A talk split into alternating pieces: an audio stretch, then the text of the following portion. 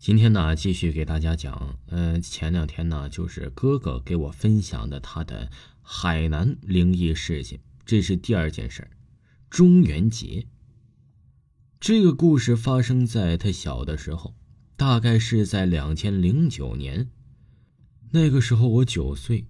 我小时候特别喜欢和村里的伙伴们呢一起放孔明灯，是专门买那种制作孔明灯的纸，自己制作。眼看今年中元节快到了，我和伙伴们呢又买了制作孔明灯的纸，制作了几百来张啊的大型的孔明灯，就等中元节晚上拿去放了。家里的人常说呀，这中元节晚上不要出去玩，以免会遇到了什么不干净的东西。但我们这几个贪玩的小孩又怎会相信呢？这晚在家周围啊插好香后，就准备出发。哎，这里解释一下啊，这个所谓的插香是我们这里的习俗。每到中元节，家家户户都要买好几捆香，就是细细的、黄黄的那种。到了晚上，就围绕家的一围，把这个香啊点着，插在墙外的地上。传说是为了让鬼怪不敢靠近。把这些弄好后，已经晚上九点半了。我和几个伙伴呢，把做好的孔明灯拿到隔壁村一片草地上准备放。这片草地很宽大，顶我们学校四五个操场那么大吧，是放孔明灯的好地方。我们与往常一样，先在地上点一堆火起来。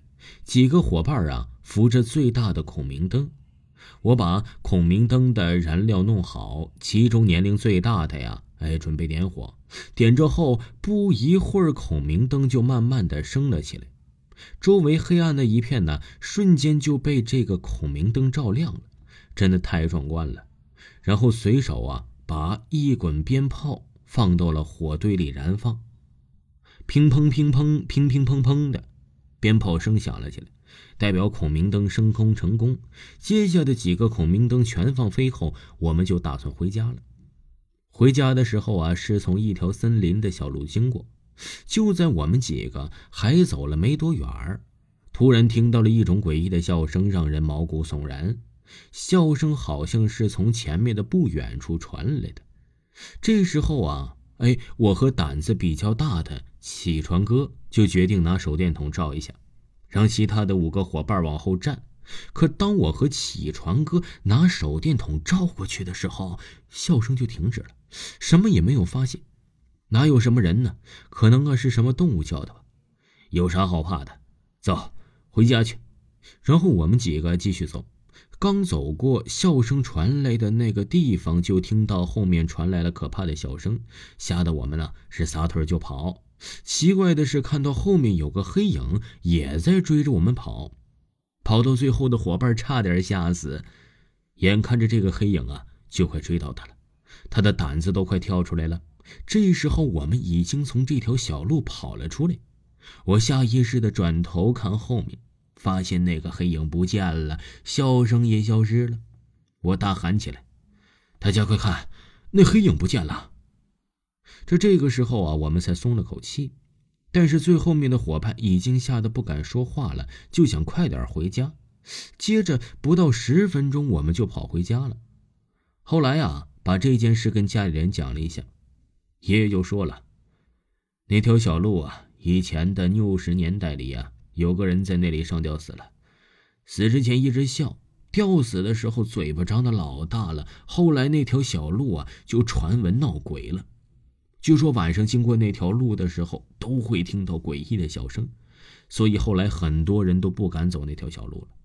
直到前几年，二零一五年的时候吧。”那条小路被挖掘机挖掉了，树也被砍过去卖了，那里就变成一片平地。然后啊，就再也没有发生奇怪的事情了。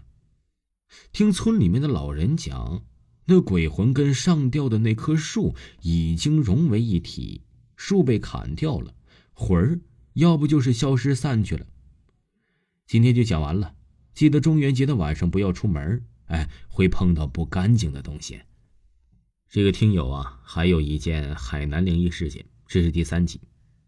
这事件发生在三亚的一所中学，是我朋友几年前听学校的保洁阿姨说的。他自己亲身经历的事。阿姨说，她那时候清扫完植物园回家后，总觉得自己的东西掉在那里了，就想一定要回去找。那时都半夜两三点了，莫名就是想要把那东西找回来。然后他就去保安室借了个长手电筒，去了植物园。午夜黑漆漆的植物园啊，经常能听到各种各样动物的叫声。植物园有好几条小道，阿姨是从亭子那里走进去的。找着找着，阿姨就听到有叶子簌簌的响声，以为是有小偷进来，就照着手电筒过去。结果呀，手电筒转着了一个哎穿着破旧校服的小男孩，蹲在小豆那里，用手扒拉着土。蹲着的地方啊，有一大滩水，脸上也一直在滴水，惨白惨白的。听到他过来，那个小男孩就转过来，一直盯着他。阿姨当场吓得差点没魂飞魄散。后来想想啊，觉得那个小男孩有点眼熟，像学校的一个老师死去的孩子。扎堆之后，我听到这个真被吓到了。以前最爱晚休时间一个人跑去植物园思考人生，但现在的我呀，哎，却丝毫不敢再靠近了。听众朋友，本集播讲完毕，感谢您的收听。